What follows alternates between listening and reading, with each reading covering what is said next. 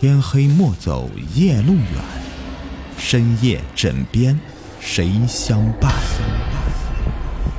欢迎收听《灵异鬼事》，本节目由喜马拉雅独家播出。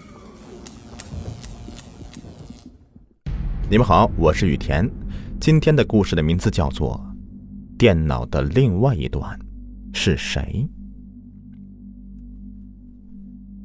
我是一个。资深的网虫，从高中毕业之后就一直沉浸在网络的虚拟中。我知道那是虚拟的，但是无所谓啊，因为它可以满足我的虚荣心。虽然我的身体不错，但是由于长期的熬夜，面对电脑的辐射，导致我的精神不是很好。可是当我看到屏幕上出现那个熟悉的 ID 的时候，我的精神就会焕发。那是一个叫做……蓝奇儿的名字，我不知道这个 ID 背后是谁，我甚至不知道是什么时候加的这个好友，也许这个网名的背后是一个男人也说不定呢。可是我就是被他迷住了。我的朋友都说，可能对面坐的是一个抠脚大汉那，也说不定。这对我来说无所谓，因为我只是寻着内心的安慰，并不想在现实中有什么发展。叮咚！有一天晚上，我坐在电脑前面，等着那个灰色头像上线。最后啊，还是熬不过睡着了。这时候，系统的提示音响了起来，瞬间我的精神变得出奇的好，之前所有的疲惫和睡意瞬间全无。我看了看表，又是这个时间，午夜十二点，一分不多，一分不少。你来了，怎么这么晚？我熟练的在键盘上操作着，我不是在埋怨他，而是在关心他这么晚了为什么还不睡觉啊？你再等我吧，对于我来说，这时候才是属于我的时间。很快，屏幕上出现一行字，什么意思？难道你不用上班吗？还是说你和我一样习惯熬夜啊？这些你不需要知道。我好冷，没有人陪我，我好冷，好寂寞。看着极具诱惑的语句，想着对面是个大美女，我的心思就活跃起来。或许可以往现实发展发展了。现在网友结婚的也不在少数啊。好啊，你在哪儿？我什么时候可以见你啊？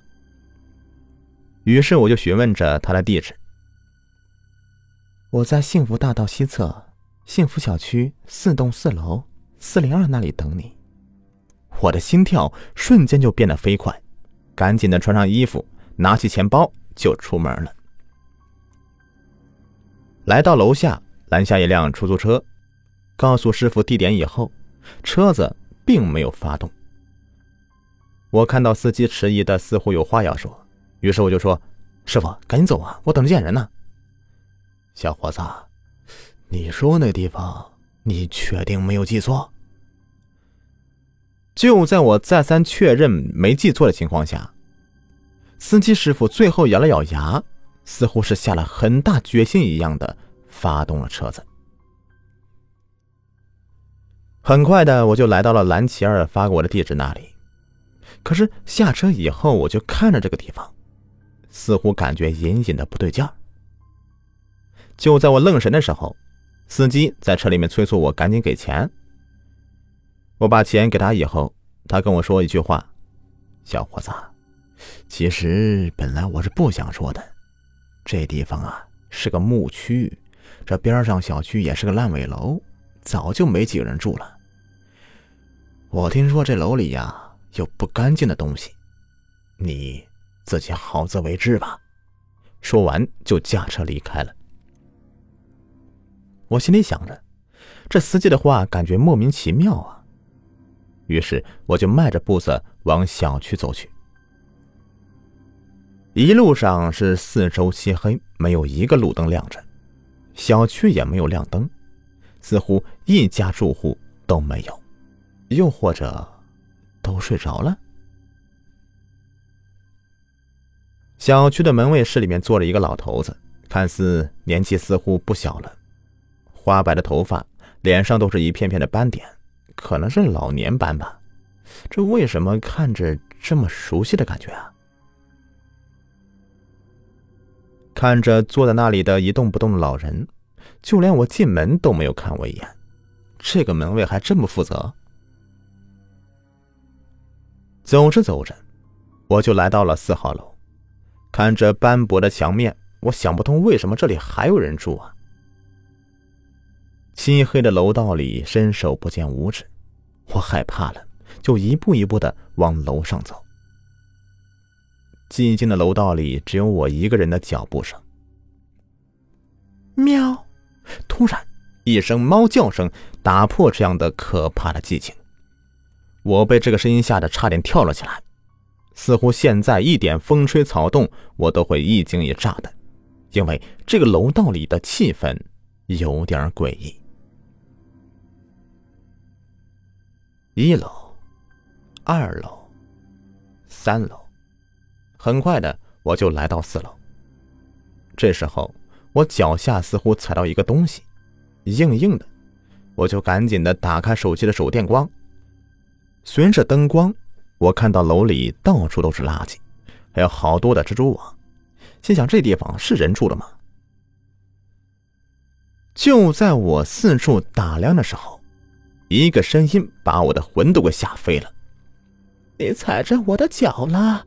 我啊的一声向后退去，我就看到一个老太太不知什么时候就站在我的面前，而我脚下踩着的就是她的脚。她怎么会无声无息的站在这里呢？她是人吗？此时我的心里也对今晚的事情有点后悔了，这里实在是太恐怖了。我赶紧的连连说：“对不起。”可是，当我再抬头看向那个老太太的时候，人不见了，就跟出现时候是一样的无声无息的。我心惊胆战的来到四零二，房门没锁，我就看着这里面昏暗的灯光，没有发现人。还好有灯光，有灯就有人呢，难道是睡着了？就在我一只脚刚准备踏入房门的时候，身后突然有人像拍了我一下。一个枯瘦的老人站在我的身后，他手里拎着一袋子的塑料瓶，还有一床被子，似乎是乞讨着。小伙子，这地方，嗯，不是你该来的，赶紧走。他的声音非常的沙哑，说话时候我根本就没有看到他的嘴巴动。大妈。我是来这里找人的，请问这里面有人吗？嘿嘿嘿，年轻人呐，这里没有人，有的不是人，你要找的是不是人，我就不知道了。说完，那个老人就慢慢的消失在了走廊的尽头。看着老人离开的背影，冷汗瞬间就冒出来了。什么叫是不是人？难道这这楼里早就没有人住了？此刻，我就看着四零二打开的房门，就感觉好像是一个在等待猎物的陷阱。